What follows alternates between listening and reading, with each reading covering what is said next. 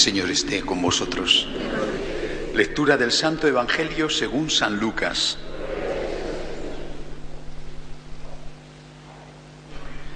En aquel tiempo los pastores fueron corriendo a Belén y encontraron a María y a José y al niño acostado en el pesebre. Al verlo, contaron lo que les habían dicho de aquel niño. Todos los que lo oían se admiraban de lo que les decían los pastores, y María conservaba todas estas cosas meditándolas en su corazón. Los pastores se volvieron dando gloria y alabanza a Dios por lo que habían visto y oído, todo como les habían dicho. Al cumplirse los ocho días tocaba circuncidar al niño y le pusieron por nombre Jesús, como lo había llamado el ángel antes de su concepción. Palabra del Señor.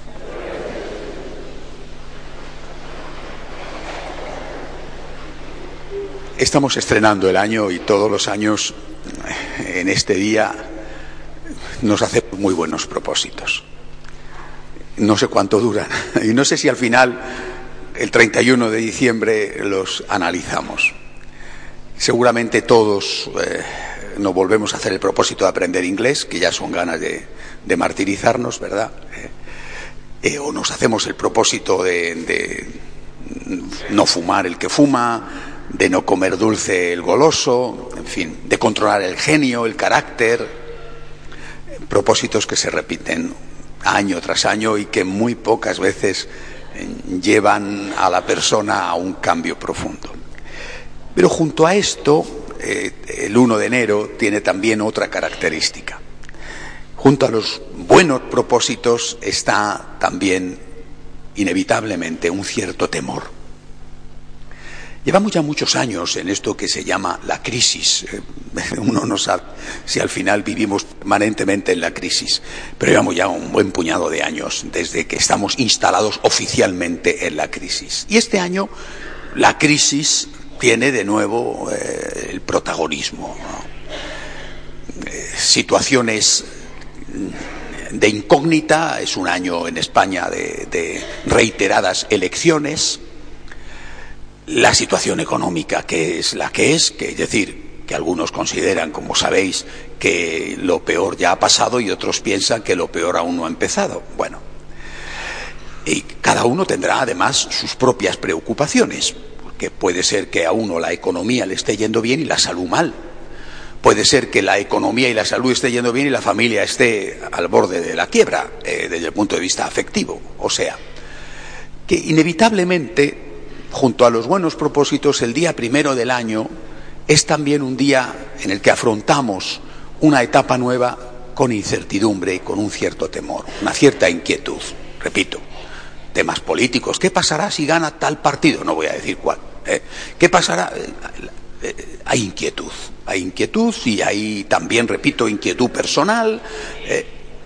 Y por eso la Iglesia, con una gran sabiduría, eh, es fantástico esto que hace la Iglesia, como, inspirada por el Espíritu Santo sabe acertar. Quiere que empecemos siempre el año fijándonos en la Virgen María. Esto no es cualquier cosa, no es eh, la Virgen utilizada como un elemento decorativo, eh, que queda bien, ¿no? Siempre los, documentos pontificios, todos los papas terminan siempre con una postillita para la Virgen que es una especie de final feliz y cómodo. No, este poner delante de nuestra mirada al principio del año, el primer día del año, a la Virgen, tiene un objetivo muy concreto. Decirnos, no estás solo, no estás solo. Lo que más necesitamos de verdad es esperanza. Es la virtud de la que menos se habla. Se habla mucho, afortunadamente, porque me parece muy bien, de la caridad, de la fe de vez en cuando, y prácticamente nunca de la esperanza. Y creo que empezar el principio del año, por mi parte, dándoos esperanza, es lo mejor que puedo hacer. Porque es lo que más necesitamos todos. Hay sombras, inquietudes, nubarrones, puede haber, quién sabe lo que puede pasar, ¿verdad? Repito, a nivel colectivo, a nivel mundial, eh, lo que ha sucedido en el año 2014 con, con los cristianos martirizados en Irak y en Siria. ¿Qué, puede pasarnos Pues yo no lo sé, ninguno de nosotros lo sabe, Dios sí. ¿eh? Y por eso, repito, con gran sabiduría, la Iglesia dice, mira a la Virgen, mira a la Virgen. Eh, eh, ayer hablaba con un amigo mío para felicitarle el, fin de año, ¿no? Llamé, le llamé a primera hora de la tarde antes de que él se metiera en sus obligaciones y yo en las mías. Es un queridísimo amigo mío, cardenal, y es, amigo mío antes de ser cardenal, o sea, no es de los que yo me he hecho amigo de él porque es cardenal, así que no, a pesar de ser cardenal seguimos siendo amigos. Y, los dos hablábamos de la Virgen de Guadalupe, los dos, porque coincidíamos, coincidimos realmente en todo, y los dos hablábamos de la Virgen de Guadalupe, de, de la aparición de la Virgen a San Juan Diego en Guadalupe, cuando San Juan Diego, que estaba inquieto por cosas que hoy nos parecen pequeñeces, ¿verdad? Pero que el hombre en su momento le tenían preocupado. Y la Virgen le dice, ¿por qué estás inquieto y nervioso? ¿Acaso no estoy yo aquí que soy tu madre?